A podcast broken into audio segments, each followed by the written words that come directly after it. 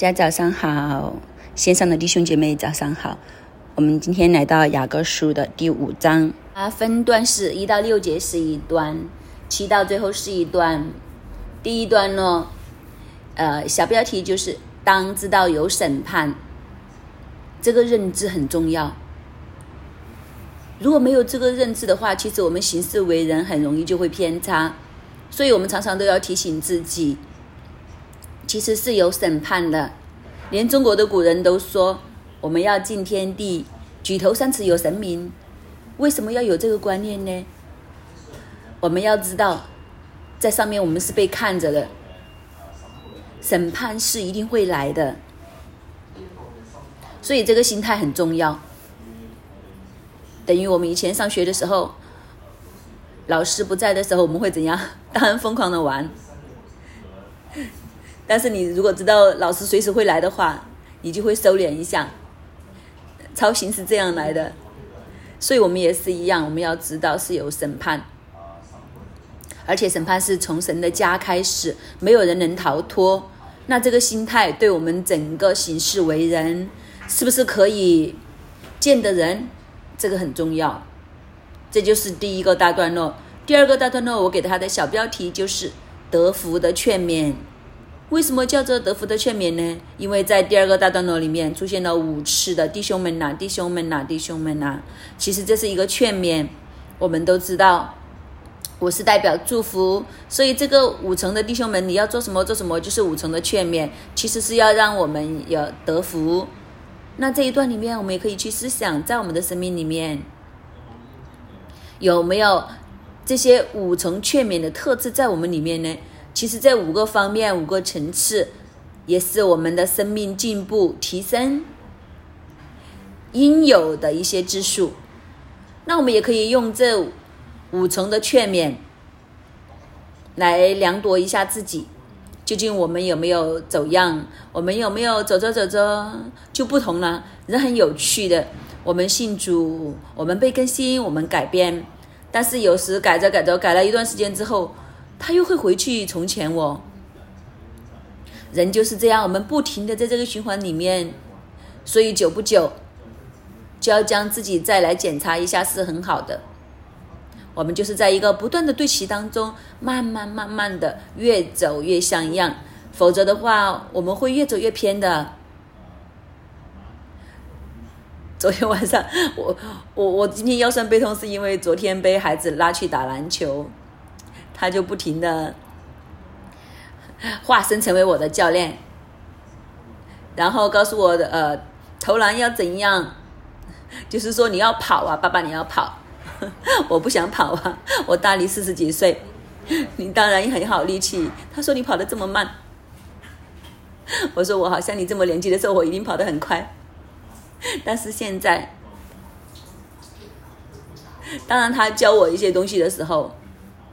比如他教的我动作，啊，我说可以啦，然后很快又会用自己惯有的那一套，人就是这样，所以我们的生命不断的更新改变的时候，我们就是要不断的去有一个这样的叫做警醒的心态，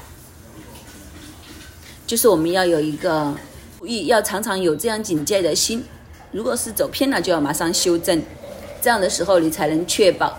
否则你哎走着走着就变成习惯的时候就很难再回头。所以今天看雅各书的第五章最后一章，给我们有很大的提醒和祝福。我们先来看第一大段，一到六节。哎，你这富足人呢，应当哭泣、好笑，因为将有苦难临到你们身上。你们的财物坏了，衣服也被虫子咬了，你们的金银都长了锈，那锈要证明你们的不是。又要吃你们的肉，如同火烧。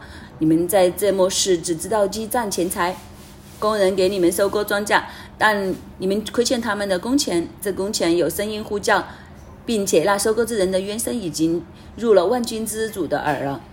你们在世上享美福，好宴乐。当宰杀的日子，竟教养你们的心。你们定了一人的罪，把他杀害，他也不抵挡你们。所以这一开始，他就说：“你们这些富足人呐，应当哭泣、好笑，因为将有苦难临到你们身上。这些富足人是什么人呢？这些的富足人其实就是世上富足，但是却是为富不仁的人。这些的人，他们的眼中的利益大过天，也可以说，世界才是他们的主。他们的心里面其实是追逐世界，用世界的那一套。我们知道当时的人和我们现在有点不一样。圣经所写的年代的时候，他们还有奴隶的制度。这个制度其实最麻烦的地方是什么呢？就是这个制度会将人分成不同的等级，所以贵族就是贵族，贱民就是贱民，而拥有这些奴隶的人。也因为这样的缘故，是很没有爱心的，因为很容易将人不当成人。当时的奴隶制度之下，这些的奴隶就是那些主人的财产，所以主人就算打死奴隶都不犯法。你想想，这样的情况之下，人性其实可以极度的扭曲。你只是看自己的利益，人和牲畜。在他的眼中，其实分别不大。只要那个人没有任何的社会地位，他们可以随意待他。真的养一个奴仆和养一头牛，呃，可能对这个狗啊、牛啊总好好过奴隶。这就是当时的情况。这些的富足人，一开始的时候，雅各就说：“你们这些富足人呐，你们应该要哭泣，要好笑，因为将有苦难临到你们的身上。”为什么将有苦难临到他们的身上呢？其实这一般的人也是做梦都没有想到，做梦都不会想到有苦难会临到他们的身上。他们觉得苦难来，苦难离他们很远，因为他们今世富足。就是你银行的存款里面很多钱的时候，你不会想到有灾难会临到你。人就是这么有趣，所以。我当年两千年出事的时候也是一样，我怎么会想到我会有问题呀？不要说我自己，我身边所有的人都不相信。我公司倒闭的时候都没有人会相信，他会说你呀，你的公司怎么可能？就是我拿着一个二十五年的订单独家经营，在一个城市里面，别人只能买我的产品，那我公司怎么会倒闭嘞？事实就是这样。他说倒下就倒下。这里雅各就提醒那些富足的人，有苦难要临到你们的身上。你这些苦难临到的时候，你就会发现有些事情会发生，就是你的财物坏了，衣服也被虫子咬了。就是简单来说，你就你就要破产了。如果我们用今天的言语来讲，你对一个超级富豪跟他说，灾难的日子会临到，你很快就会破产了。你的财物会坏了，衣服也被虫子咬了。为什么要将财物和衣服放在一起呢？以前的人的衣服和我们今天不同的，以前的人的衣服是他身份的代表，所以以前一些名贵的衣服不是随随便便一个人都能穿的。就算是中国古代也是一样，一个人一走过来的时候，你看他的衣服打扮，你就知道他是。达官贵人，哪些是普通人？绫罗绸缎，通常人都是着粗衣麻布。突然有一个人走过来，是绫罗绸缎，腰间带着一个玉佩，你就知道这个不得了。因为以前这些的衣服，它和平民所穿的衣服，它的差距是非常的巨大。所以这些衣服是身份的象征，财物当然也是一个身份的象征。所以你们的财物坏了，衣服也被虫子咬了，你们引以为傲的将自己打扮的在外面的一切的东西全部都出问题了。你们的金银长得锈，金和银，其实金和银之所以值钱，就是它不会生锈，它不会变。黄金你放在那里，无论多久它都不会变成另外的东西啊。还有银也是，它不会生锈啊。但是问题就是。圣经说：“你们你的金银生了锈，金银生锈是什么意思呢？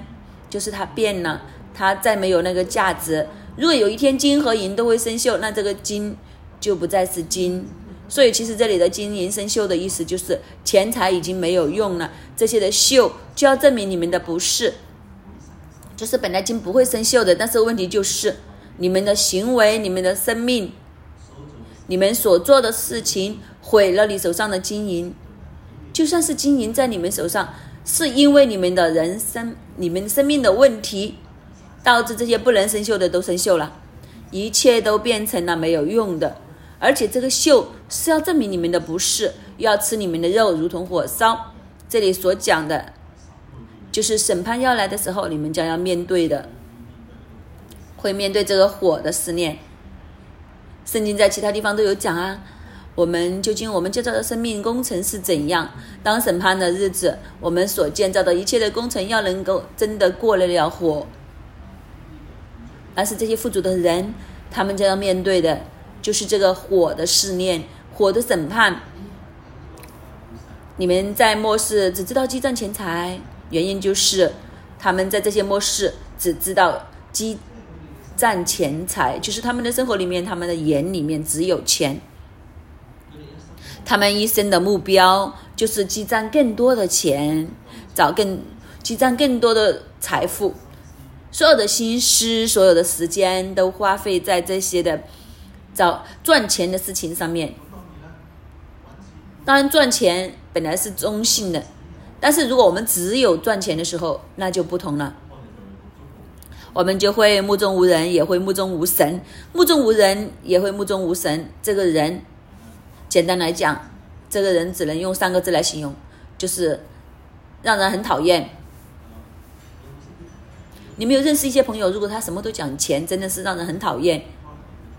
可能有时候可能连他的太太都受不了他，其实让人很讨厌。这是我姐姐当时形容我的，当时我意气风发，他就叫我呃，就说我是让人很讨厌的，是不是很奇怪？如果一个人他的整个价值观都是以钱为中心的话，就算你跟他聊天，你都会觉得很无趣。这就是那个情况，特别是什么呢？你们在末世的时候只知道积攒钱财，还有在末世的时候，就是什么是末世呢？末世就是距离耶稣再回来，已经是很近很近的一个时代。在这样的时候，你还在这里积攒钱财，那你不是让人很讨厌吗？那你就有祸啦，你就要面对审判啦。等于考试进了，你就是不温书，但是你要面对结局啊！结局就是结局就已经来了。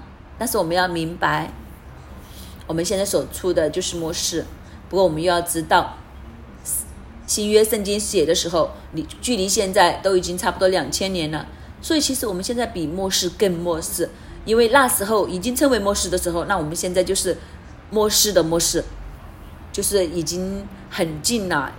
耶稣真的随时会回来，但是问题就在这里。如果是一个这样的时刻里面，我们的眼中只有钱，我们将人放在一边，我们将神都放在一边的时候，那神回来的时候，我们怎么去交账？我们怎么去面对？就是比如我们打工的时候，我们就喜欢偷一下懒啦。那大前提是什么呢？几个字。就是老老板还没有回来，老板没有回来的时候，我们就可以偷下懒。但是如果你发现老板随时回来，可能还有一分钟，老板就回来了。我知道有一些的伙计是很厉害的，一听到叮的一声，什么是叮的一声？就是电梯门开的声音，叮的一声，马上就醒神。为什么会这样？因为你知道他回来了。但是问题就是，我们要知道，现在在末世的时候，其实神回来的日子已经很近了，非常近了。甚至事实上，我们已经听到那个叮的一声了。这个情况之下，如果我们还是只管只知道积攒钱财的时候，那我们怎么去面见这一位主？他举了一些例子：工人帮你们收割庄稼，你们还亏欠他们的工钱，这个工钱。有声音呼叫，并且那收割之人的冤声已经入了万金之主的耳了。你们还以为自己什么事都没有？你们还以为自己很厉害？但是为什么他们会有这么多的钱财呢？原因就是他们行不义。前人帮他们收购他们的庄稼，但是呢，却扣取人家的工钱，应该要给人的却不给，这些是辛苦钱。我们都知道一件事情，神是有怜悯公义的主。如果你去欺负那一些人劳苦赚钱的人，那个审判是会很重的，因为神最讨厌的就是我们今天所拥有的一切，其实都是神给我们的祝福，给我们的。你想想，神给你这么多的东西，但是你抓着神给你这些的祝福，你拿去欺负人，那你想想，当我们是小朋友，天赋爸爸看见金鹿很乖，送个玩具枪给他，让他可以开心一下，自己玩一下。金鹿一拿到玩具的时候，马上射自己的妹妹。那你说这个爸爸看见这样的情况之下，你都知道进入这个小朋友 应该没有什么爱，那个审判马上就到。我送一支枪给你的时候，你一拿到就马上欺负妹妹，你就射妹妹，有没有搞错？这个就是当时的副主人，他们雇这些雇工帮他们收割，但是扣却扣欠他们的工钱。圣经说这些工钱已经有声音呼叫。而且收割之人的冤声已经入了万军之主的耳。这些没权没势的人被人欺负，被人欺负的时候又不敢当面和你讲一些什么。但是问题就是你要知道，有一位的神，就是他被你欺负到无路可走的时候，他可以怎么做？他唯一可以做的就是在自己的内室里面向神来祷告：神啊，我被人欺负啊，那个。呃，什么什么财主怎样怎样怎样？这个声音已经到了耶和华的万金之主的耳朵了。他说：“你们在世上的日子里面，你们享美富好宴乐，当宰杀的日子，竟教养你们的心。你们定了一人的罪，将他杀害，他也不抵挡你们。为什么会这样呢？就是这些的副主人常常都有一个心态，就是没事的，没事的。”我们今天也是一样，我们常常都有一个心态，就是觉得耶稣没有那么快回来的，审判不会的，哪有这么快啊？OK 的，耶稣常常都说回来都没有，我别快来，我别快来，讲了两千年啦，所以我们就轻看，真的好像我们推卸责任的时候，当时就会说啊，老板没有那么快回来的，并有那么巧啊。但是你看电视剧或者现实都是一样，刚刚这句话一讲完，老板马上就回来啦，哪有那么快回来？哪有那么快来回来？一讲完，叮的一声就到了。其实也是一样，我们要有这个认知。我们在这个世上，这些的财主享美富，好宴乐，但是曾经说，当宰杀的日子，竟教养了你们的心，就是这个心迟钝，被教养到一个地步。心里面好像蒙了脂油一样，有一层肥膏包住我们，我们不知道危险。还有就是在公司推卸责任的，就是啊，老老板不会炒我的，功高盖主，甚至功高震主。但是我们读过中国历史就知道，人你一死，不会人你一世。功高震主的那些，通常到最后都没有好下场。就是这样，这些人都是这样。他教养他的心，这个教养的心就是他们对罪变得迟钝。他们定了一人的罪，将他杀死，他也不抵挡。这个他不是神那个他，就是他们仗着他们的权柄啊、钱财去欺负这些人，但是这些人连反抗都没有，抵挡的力都没有。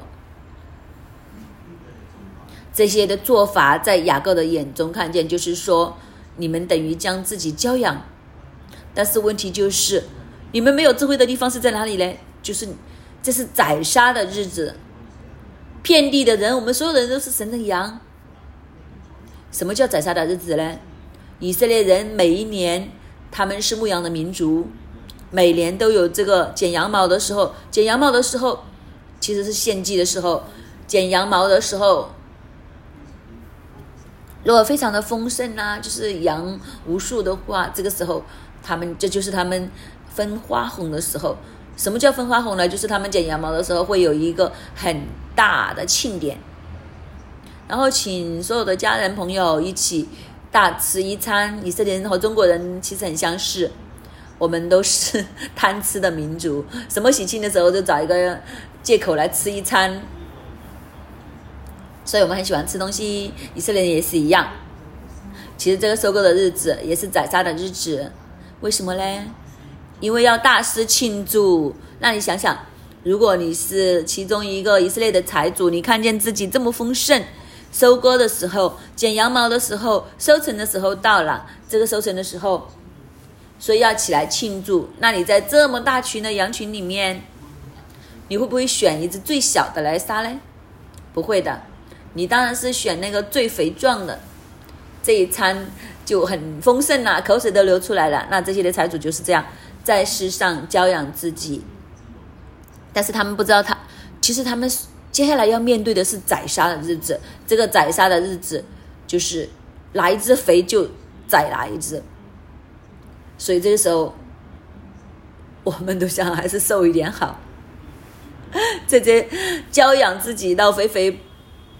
这个肥肥的人有祸了，当然这个肥不是真的身体上的肥，就是这些富足的人，当他们在摸索的时候，只知道积攒钱财，这个积攒钱财去到一个地步，就是良心都捂住，就是用一些这样的神不喜悦的手段去让自己自肥的人，其实我们是在这里教养自己，我们要明白宰杀的日子。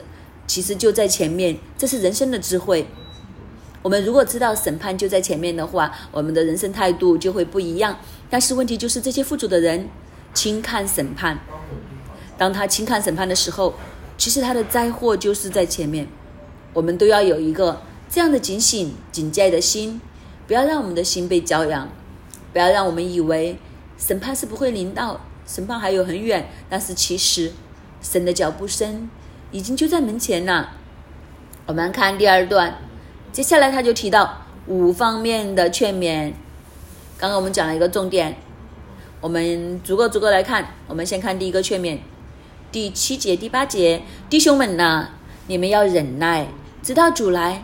看呐，农夫忍耐等候地里宝贵的出产，直到得了秋雨春雨。你们也当忍耐，坚固你们的心，因为主来的日子近了。第一个的劝勉就是要忍耐，所以你看见雅各是苦口婆心的称这些人为弟兄啊，弟兄，就是当你是很亲的人，所以是很迫切的用爱心来劝他们，劝他们要忍耐，忍耐，忍到什么时候呢？直到主来。他就举了一个例，这个忍耐就好像农夫。忍耐等候地里宝贵的出产，农夫这个忍耐，农夫的忍耐不单只是忍耐，还要付出，就是他不是单单的忍耐而已。你没有看见一个农夫，他不去刨地呀，不去耕种啊，只是在那里单单的忍耐啊，地里不会有宝贵的出产，只会出野草，那野草生得很快，这也是我们的亲身经历。你知道我们香港人，我们记得当时我们去到加拿大，一去的时候很开心，就是这是香港人的梦想，门口有一块自己的草地，你想起来就会觉得很开心。所以我们第一次租一个房子，就是我们的门前有很大的草地，我们一看出去就很开心，然后很快很快就有人按我的门铃，我走去开门，开门的时候，他就说。你要剪草了哇！我说怎么干什么呀？他说你知不知道整条街都被你影响了市容？因为我们的草越长越高，我们根本就不知道什么叫剪草。我们长这么大都没试过这样的事，于是就警告我们，警告我们要呃剪草，要不然影响市容了，要不然他们会报警啊。然后我们就去租了一部剪草机回来剪。人生第一次，然后剪完那一次之后，我就觉得为什么要这么大的草地嘞？然后我们就明白为什么香港的新移民都会 填着一大片的草地。其实剪草不是很好玩的，就是推着那个机器不停的啰啰啰。刚开始就会觉得机器剪没问题啦，谁知道剪完的时候吃饭的时候就很好笑，就拿着筷子的时候发现手不断的抖抖抖，因为因为手在抖，碗都拿不，拿的都在抖，自己拿筷子都是筷子在敲碗一样的，手都抬不起两天。这就是。农夫他的等候其实是付出很大的代价，付出很大的努力。这个努力里面盼望收成，只等到秋雨春雨降临。春雨秋雨，我们今天看没什么感觉，但是对以色列人来讲，秋雨春雨是很大的感觉，因为以色列整个的耕种就是靠秋雨春雨这两阵的雨。如果这两阵雨一降下的时候，你就会期待收成，但是问题就是。你能控制得了吗？控制不了啊，因为他们真的有时候是没什么雨，虽然求雨淋，但是如果那个雨量很少的话，那你一年的劳苦，总之你前面的劳苦就可能化为乌有，又或者收成的很少。所以这个春秋雨春雨对以色列人来讲是神的祝福，因为你控制不了。以色列人很习惯去祷告求雨。求神降下雨，所以在他们的观念里面也有这一句，就是耶和华神是那个赐下春雨秋雨的。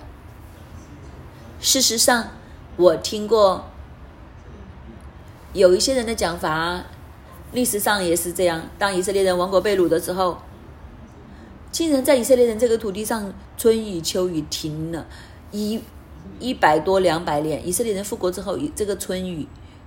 就回来了，春雨秋雨才回来，所以圣经就说，当这个时候，你要求发闪电的耶和华赐下降春雨秋雨的祝福。其实他们知道，这个秋雨和春雨其实是一个福分，其实是神的赐福。所以这些的农夫，他们忍耐等候，等候就是这个春雨秋雨。所以这个春雨秋雨代表祝福，也代表神的时间，因为春雨秋雨。准确的是哪一天降临，没有人知道。今天我们带人去以色列的，我们都会导游常常都会跟我们说，请帮忙祷告啊！今年的降雨还没有下来呀，我们的加利利湖的湖水已经跌到临界限了，再跌下去我们就缺水了。连现今现代的以色列人都会这样做，于是就来祷告。我们很好笑，我们试过很多次都是这样。当我们一祷告完，我们回来香港，回来一两天就收到我们的导游发个短信说：“神听了你们的祷告，已经降雨啦，我们的水位上来啦，不用缺水了。”所以我们的导游很喜欢我们，常常都说：“你们的祷告每一次都行的。”所以我每次我们去的时候，记住上飞机之前帮我们祷告。希望降雨。以色列人一看见下雨，他们就很开心。他们和我们很不一样。我们一看见下雨，我们就要拿打伞，但是他们从来不会用伞，他们会淋湿自己，很开心。终于有雨水了。所以弟兄们呐，你们要忍耐，你们要兼顾你们的心，因为主来的日子近了。这个忍耐等候，其实是带着一个盼望。他用农夫来形容，其实就要做一个强烈的对比。那些教养自己的心的富足人，就是什么都不做，仗着自己有一件事情就是赚钱、赚钱、赚钱，然后做着金山银山，当中不觉得世上会有审判。但是相反，另外一个图画，我们要好像农夫一样努力的耕种，努力的改变我们的生命，走神要我们走得到，然后带着一个盼望，这个春雨秋雨会降临。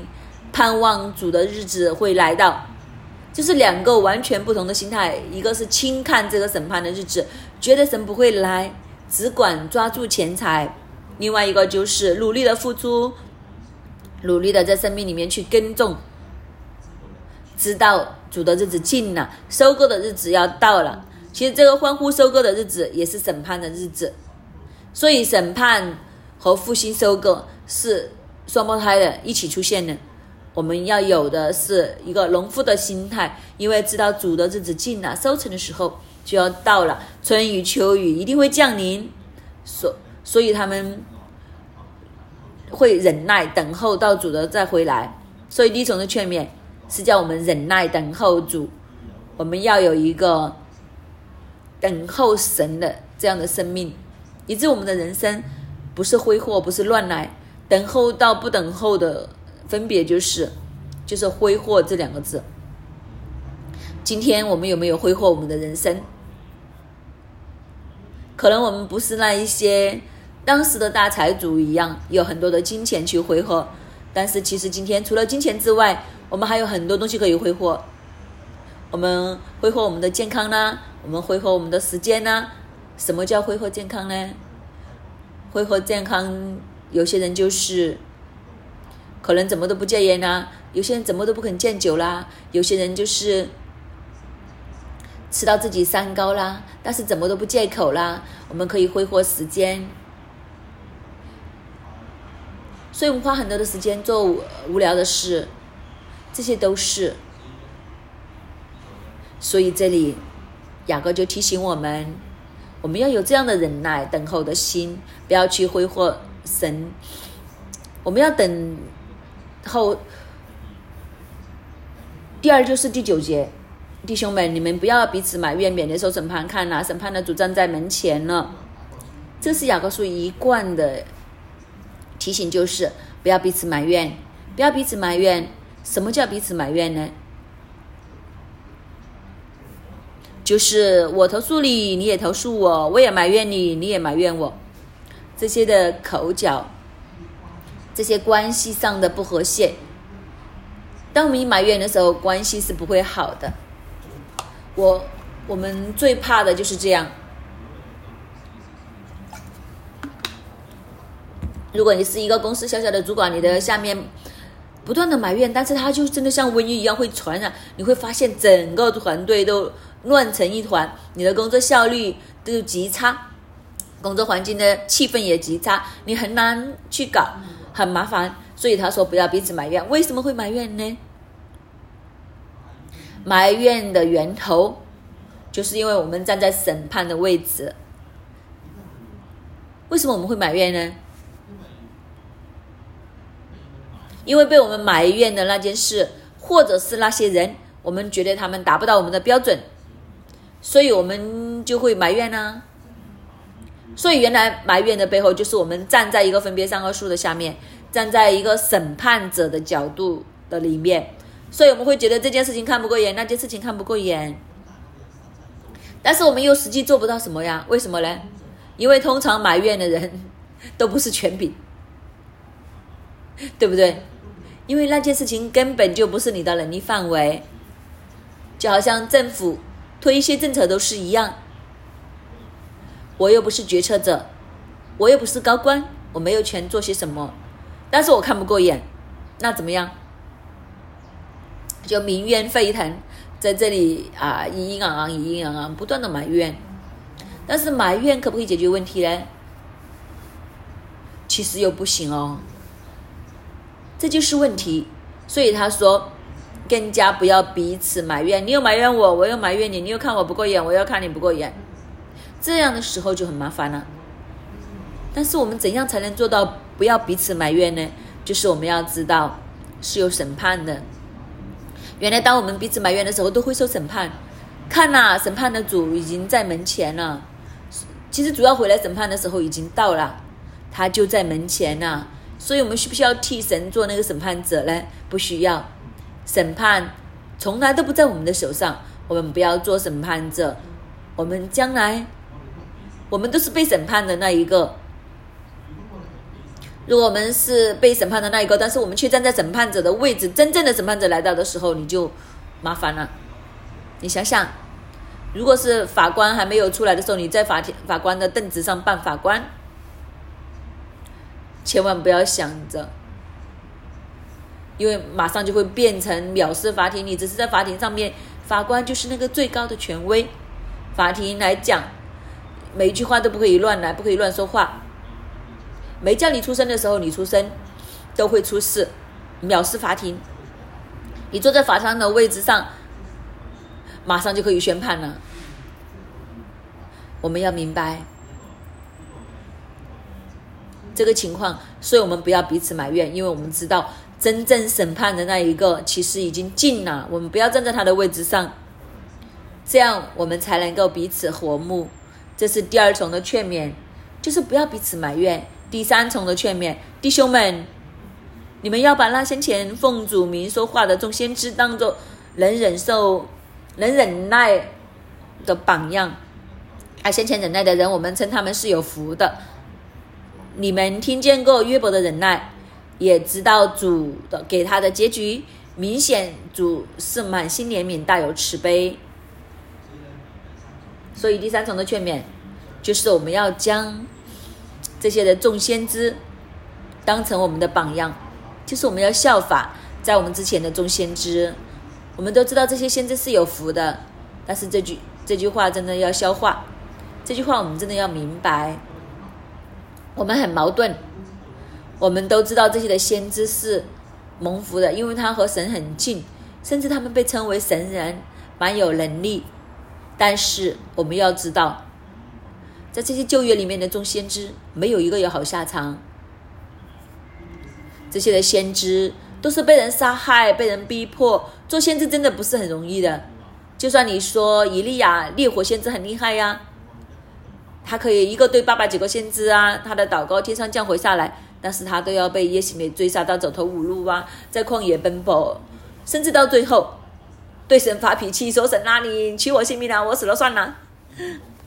这一份工作真的不容易做，但是我们又知道这些的先知都是有福的，他们忍耐这些的苦难，这些的众先知要成为我们生命的榜样，就是我们的信心要经得起磨练，经得起苦难。这个苦难到最后一定会结出美好的果子，不辛苦就不会得到那些美好的结局。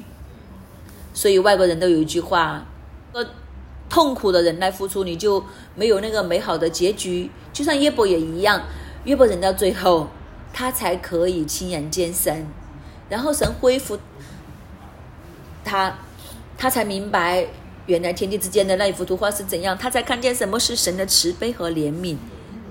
这个就是给我们的另外一重的劝勉，就是。我们要以这些生命磨练、淬炼成熟的这些的见证为我们的榜样，也是鼓励我们的信心。就是说，苦难这条路是有尽头的，我们是可以走过的，并且我们是可以胜过的，一定能够结出的，一定可以结出美好的果子的。这就是我们的盼望。第十个劝勉就是十二节，我的弟兄们最。要紧的是，不可起誓，不可指责天起誓，也不可指责地起誓。无论任何事都不可起。你们说话是就是，不是就不是，免得你们落在审判之下。你们中间有受苦的嘞，他就应该祷告；有喜乐的嘞，他就应该歌颂。你们中间有病了的嘞，他就应该请教会的长老来。你们可以，他们可以奉主的名用油抹他，为他祷告，出于信心的祈祷，要救那病人，主必叫他来。他若犯了罪，也必蒙圣元。所以你们要彼此认罪，互相代求，使你们可以得医治。一人祈祷所发的力量是大有功效的。以利亚与我们是一样心情的人，他恳切祷告，求不要下雨。雨就三年零六个月不下不下在地上。他有祷告，天就降下雨来，地也生出土产。所以第四层的劝勉就是不可起誓。不可指责天启示，那不起示要做什么呢？就是应该祷告，彼此认罪。所以第四层劝勉就是不要起誓，但是我们祷告，彼此认罪。这一番话的意思是什么呢？其实当人指责天启示的时候，就是要证明自己的一些东西，其实都是一个能力、身份的表现。但是我们不要这样，我们要知道，我们并没有。任何的能力，我们并没有高人一等的身份，我们只管谦卑下来，我们遇到问题的时候，我们就祷告。我们说话嘞，是就说是，不是就说不是。就是我们不要越过我们的位分，我们要知道我们是人，我们不要把脚插在神的范围里面，自以为自己是神。我们也不需要浮夸，或者是加盐添醋，是就说是不是就说不是。这就是那个诚实的生命。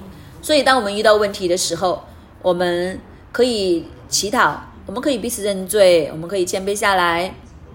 我们要知道，祈祷是蛮有能力的。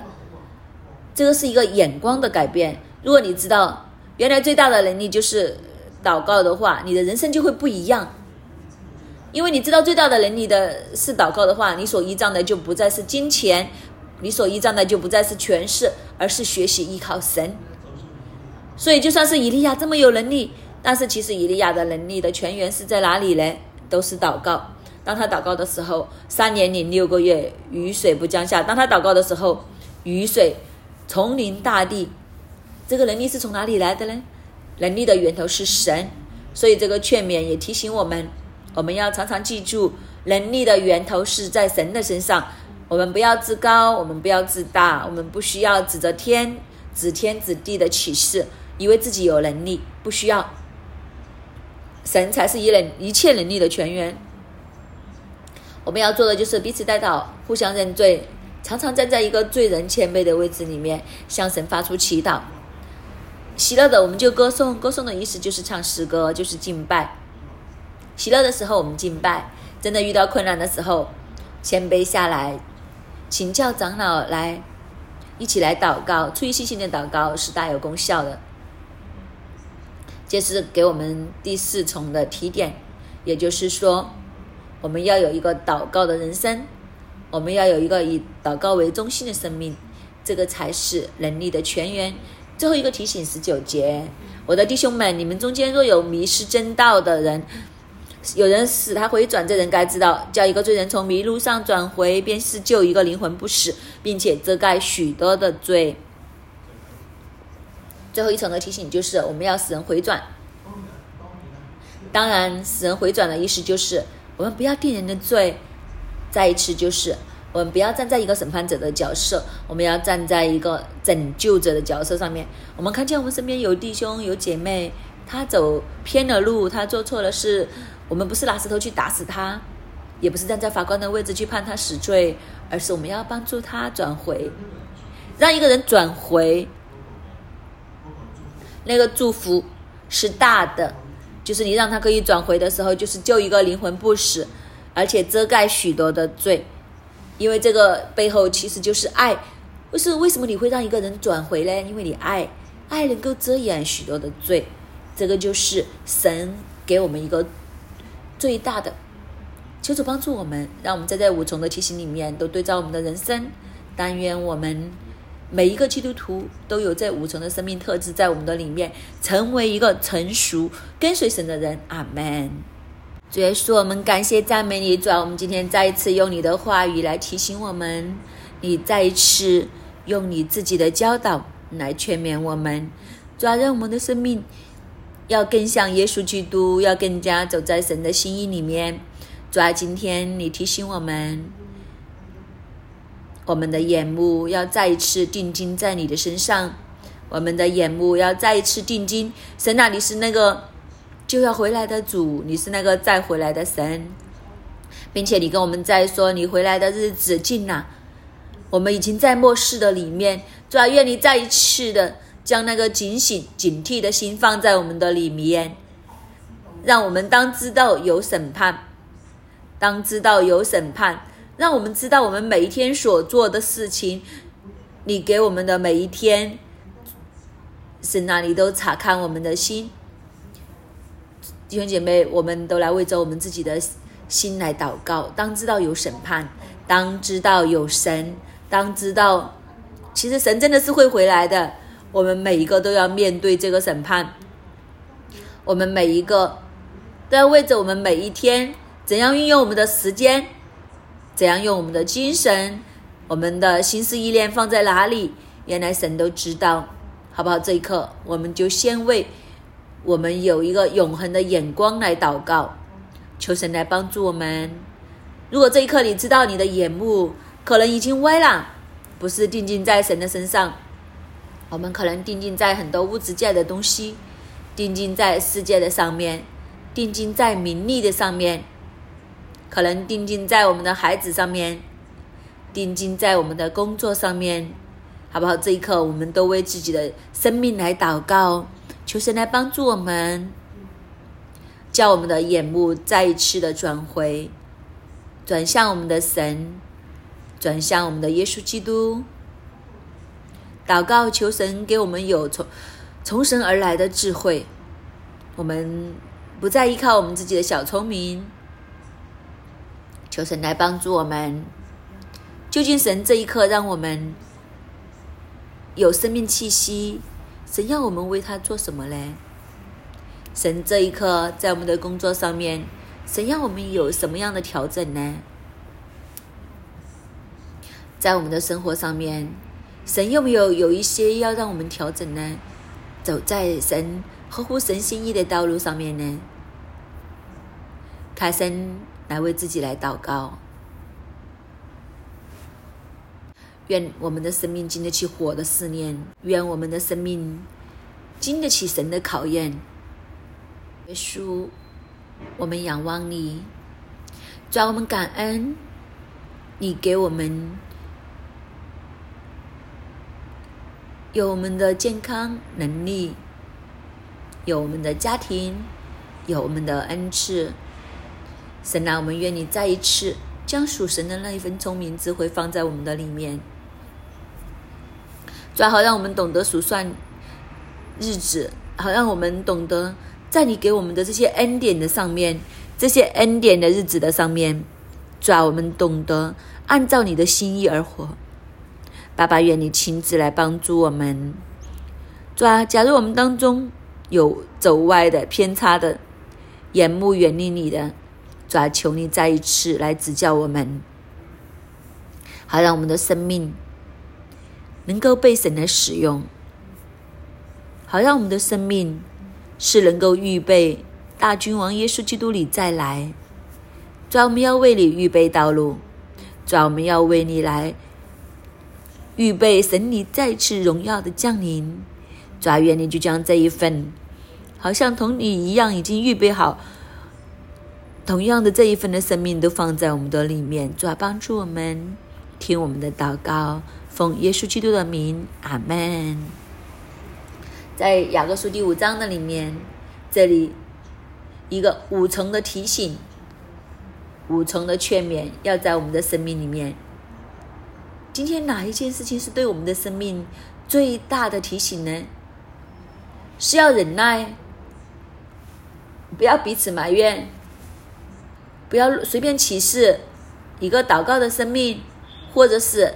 神要我们真的要使罪人来回转归回，好不好？我们都有一段安静的时间。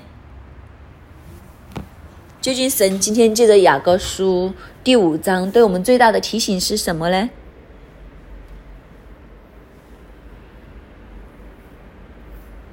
求神来帮助我们。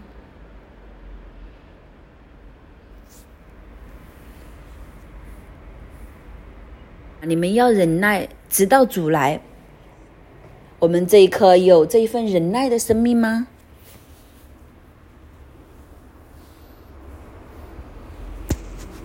弟兄们，你们不要彼此埋怨，免得受审判。看那审判的主站在门前呢。我们的口舌，我们的心思，对人对神。常常会埋怨吗？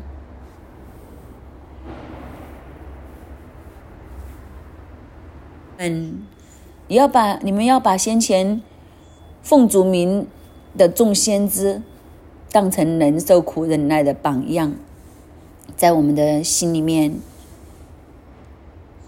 我们有将属灵的长辈成为我们生命的榜样，成为我们学校的对象吗？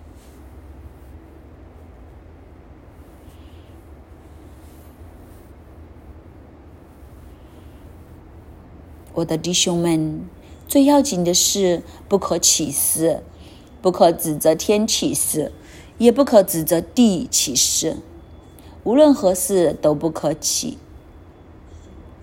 你们说话是就是，不是就说不是，免得你们落在审判之下。我们会不会有些时候都轻易的起誓？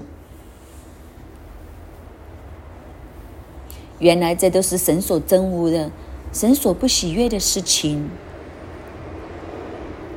彼此认罪，互相代求，使你们互相得医治。一人所发的力量是大有功效的。我们的祷告生命又如何呢？我们有没有常常彼此认罪？互相代求，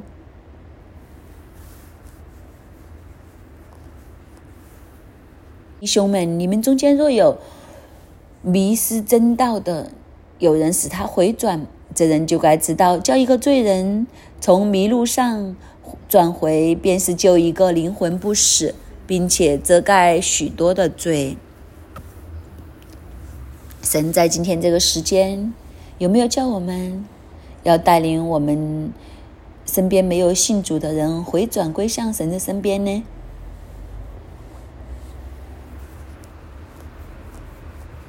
抓愿你的神灵在我们的生命里面来工作，你对我们来说话，抓好让这些的话语不单单只是在圣经上面，抓愿这些的话语要打进我们的生命里面，帮助我们，你提醒我们，好让我们这些的话语。